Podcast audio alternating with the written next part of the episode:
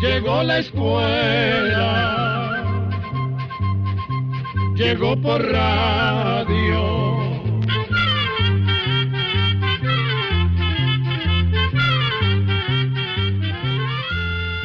El Instituto Centroamericano de Extensión de la Cultura presenta su programa Oigamos la Respuesta. Compartiremos con ustedes las preguntas de nuestros oyentes y daremos las respuestas a sus inquietudes. Mándenos sus preguntas al apartado 2948-1000 San José, Costa Rica. También puede enviarnos sus preguntas al correo electrónico icq.org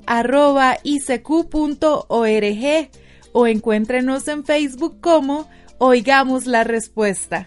O llámenos por teléfono, código de área 506, número 2225-5338 o 2225-5438 ¿Qué tal? ¿Cómo están? Nosotros muy contentos de iniciar un nuevo programa de...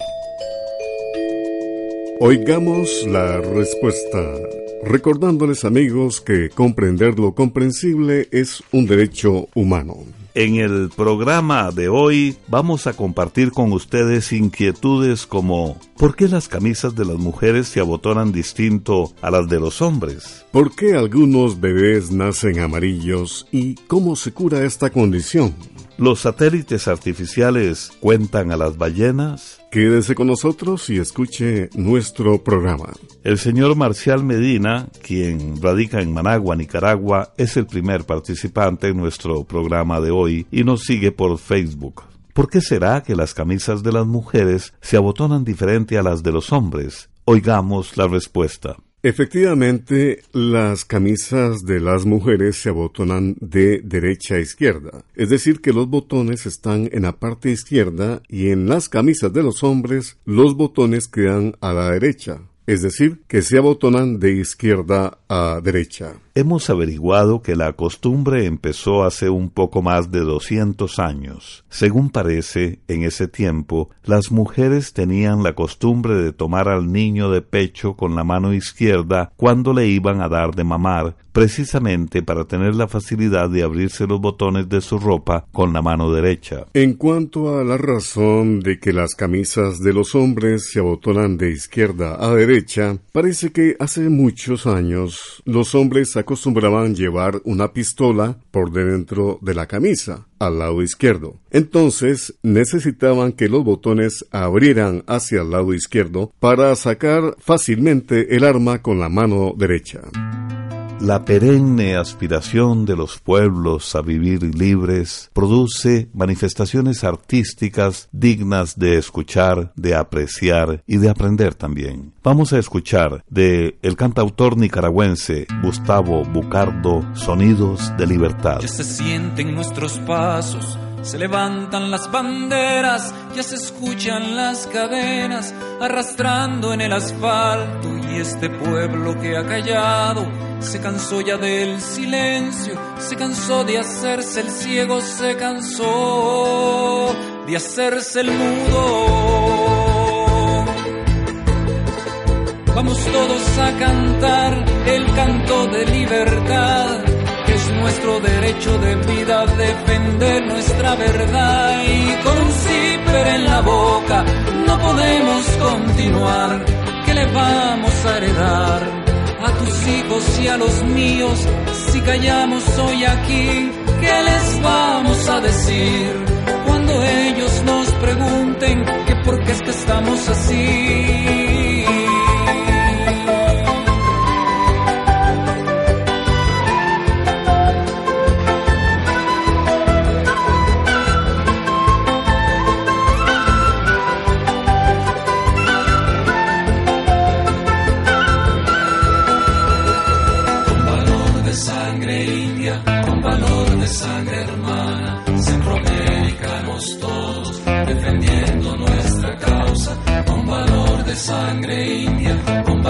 de San todos los americanos defendamos nuestra causa.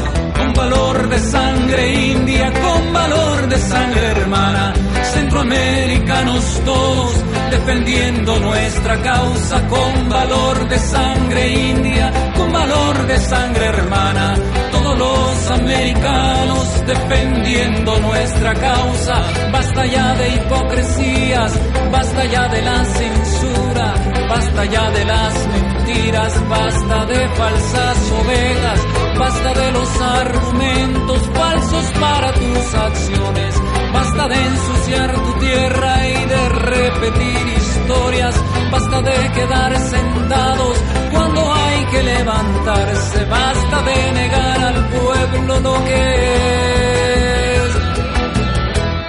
nuestro pueblo.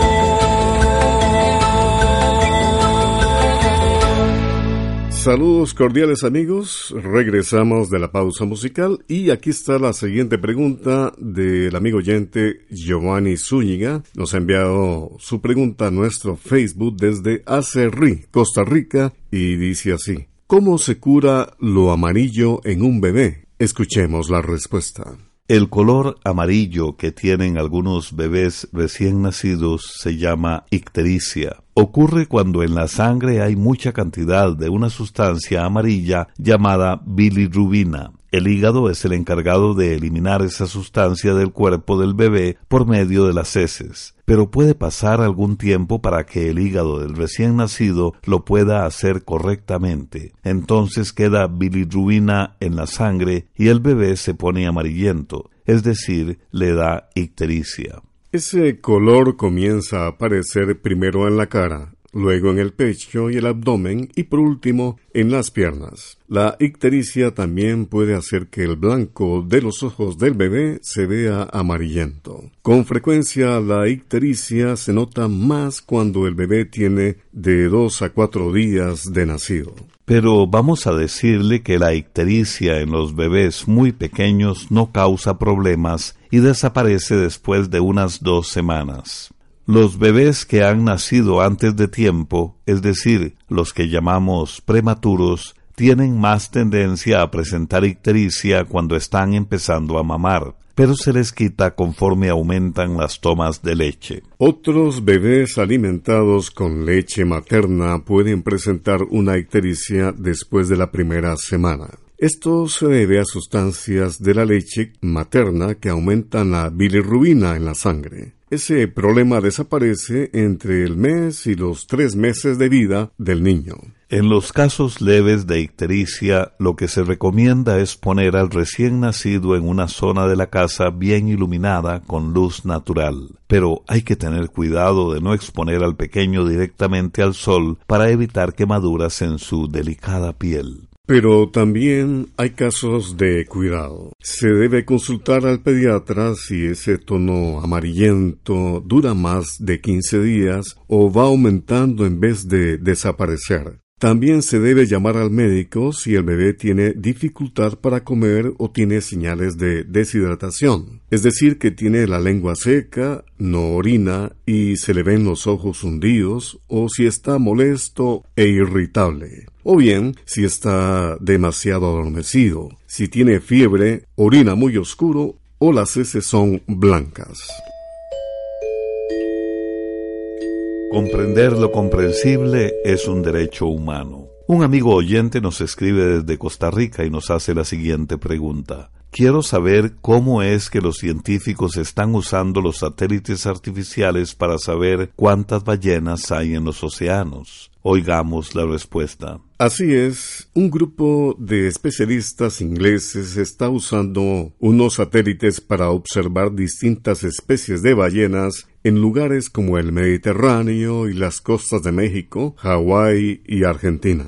Esos satélites son aparatos que están a unos 620 kilómetros de altura y cuentan con unas cámaras de lentes muy potentes que pueden captar muchos detalles, eso ha sido de mucha ayuda para los biólogos y grupos que se dedican a proteger a las ballenas y les resulta difícil llegar a algunas de ellas por barco o por avión. Es así como, con la ayuda de estos satélites a los que llaman pastores de ballenas, se han podido conseguir fotografías de cuatro especies de ballenas diferentes. Al poder observar con detalle las características de cada ballena, se pueden contar con más facilidad. Así, esta nueva tecnología le ayuda a los científicos a tener datos más exactos de cuántas ballenas hay realmente. Además, esta información también es muy útil para las organizaciones que se encargan de darle protección a estos animales.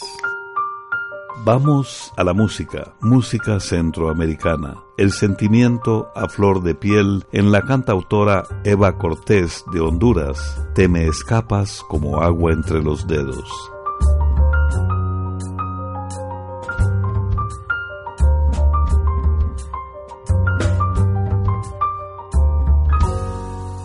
Te me escapas como agua entre los dedos te escabulles y ya sé que es imposible retenerte. De bocado sale el grito del lamento.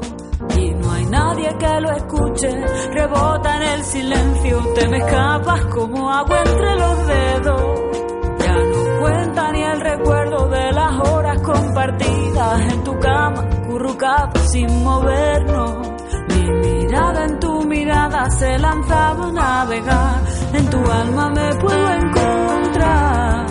No hace falta ni empezar a hablar. Te me escapas como agua entre los dedos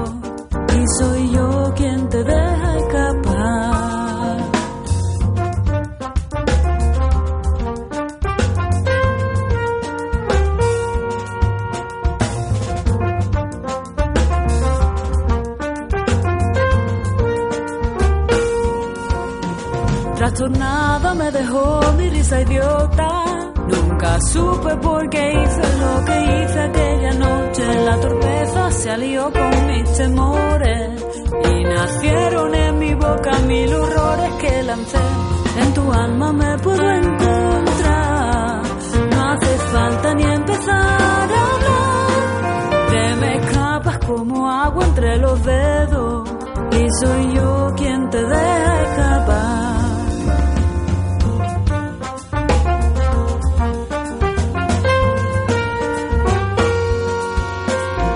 Llegaste sin llamar, te vas sin avisar.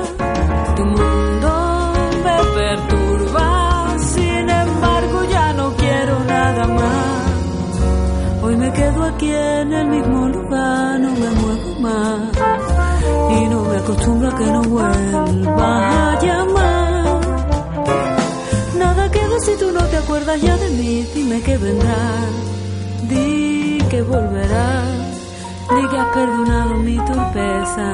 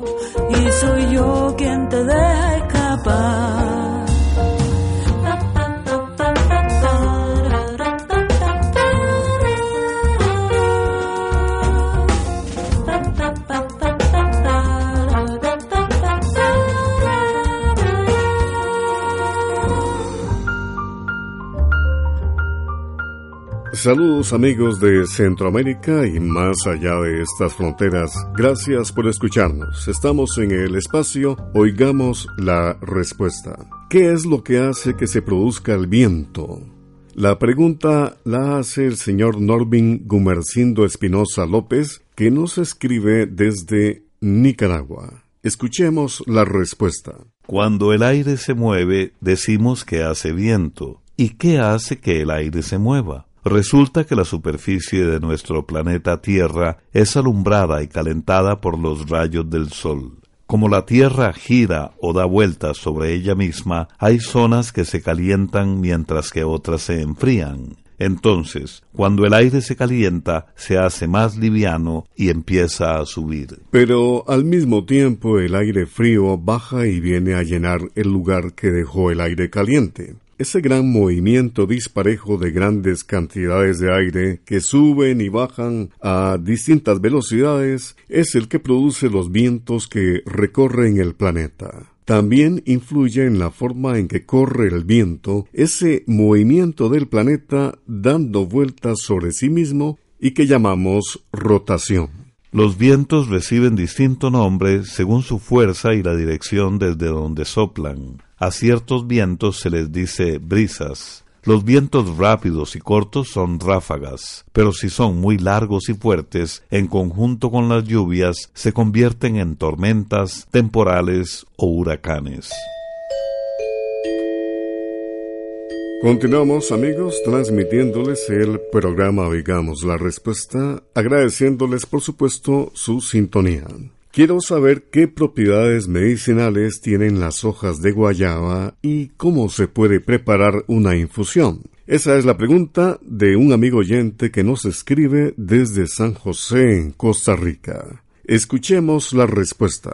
Las hojas de guayaba son recomendadas para combatir la diarrea, para la diabetes y para fortalecer el cabello. Para preparar el remedio se ponen a hervir unas siete hojas de guayaba en una taza de agua por unos cinco minutos. Se aparta del fuego, se tapa por unos minutos más y luego se toma. La misma preparación se utiliza para ponérsela en el cabello después de lavárselo. Las hojas de guayaba también sirven para ayudar a combatir la tos, la gripe, la bronquitis y los catarros. También se dice que ayuda a bajar el colesterol y bajar los triglicéridos. Además, los tés de hojas de guayaba se usan para combatir parásitos intestinales como las lombrices y las amebas. Como sucede con muchos remedios de plantas, no conviene darlo a mujeres embarazadas ni a las que están dando de mamar y tampoco conviene darle este remedio a niños muy pequeños.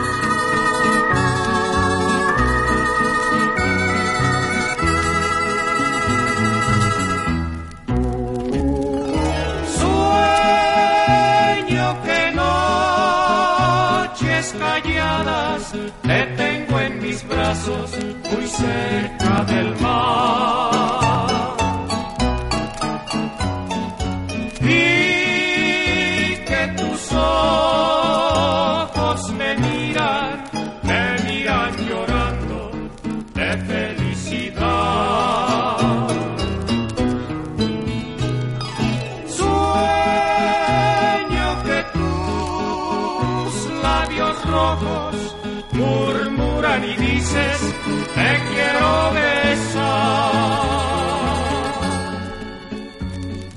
Acércate, bésame,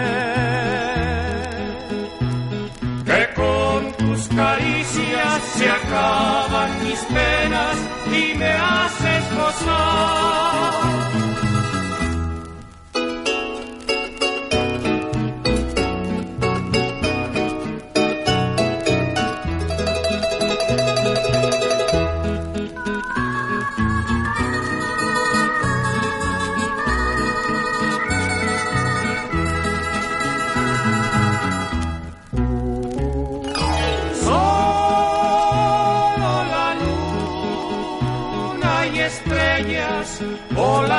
Palmeras nos pueden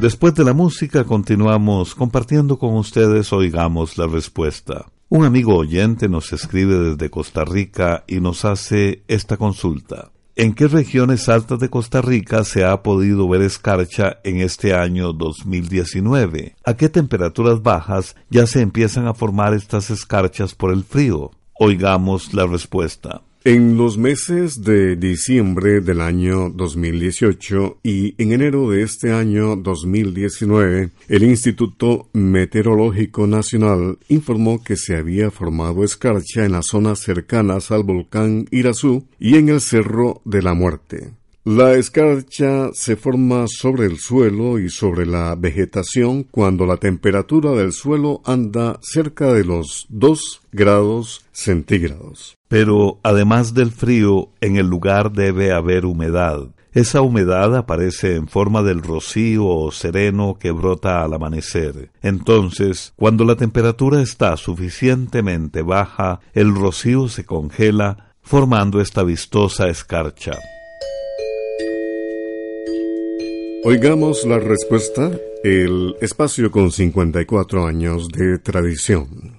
¿Cómo se puede hacer un líquido de buena calidad para que los niños hagan burbujas de jabón? Es la pregunta que nos hace un estimado oyente que nos está escuchando en Nicaragua. Escuchemos la respuesta. Existen varias recetas para hacer el líquido con el que se hacen las burbujas de jabón. Una de ellas tiene los siguientes ingredientes. Dos y medio litros de agua, media taza de miel y una taza de detergente líquido del que se usa para lavar platos. Primero se deben mezclar bien el agua y la miel hasta que estén bien revueltos. Luego, lentamente, se le agrega el detergente líquido. Para que la mezcla dure varios días sin descomponerse, se debe guardar en un recipiente bien cerrado.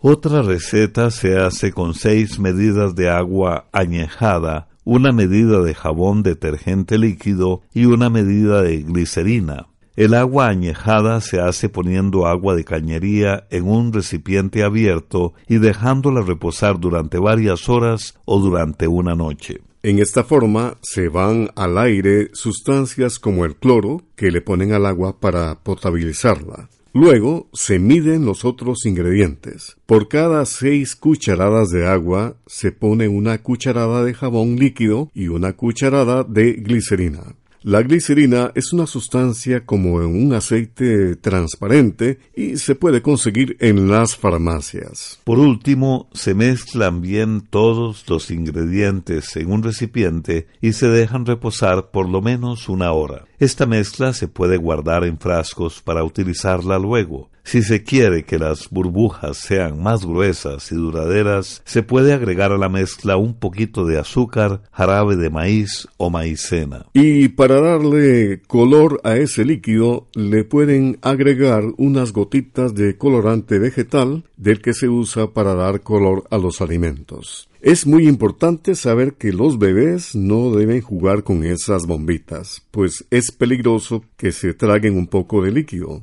Y los niños pequeños deben estar vigilados por una persona adulta mientras juegan con las burbujas de jabón. Programa B Control 06. Y así llegamos al final del programa del día de hoy. Los esperamos mañana en este su programa Oigamos la Respuesta. Mándenos sus preguntas al apartado 2948-1000 San José, Costa Rica. También puede enviarnos sus preguntas al correo electrónico isq.org o encuéntrenos en Facebook como Oigamos la Respuesta. O llámenos por teléfono, código de área 506 número 2225-5338 o 2225-5438. Recuerde que comprender lo comprensible es un derecho humano.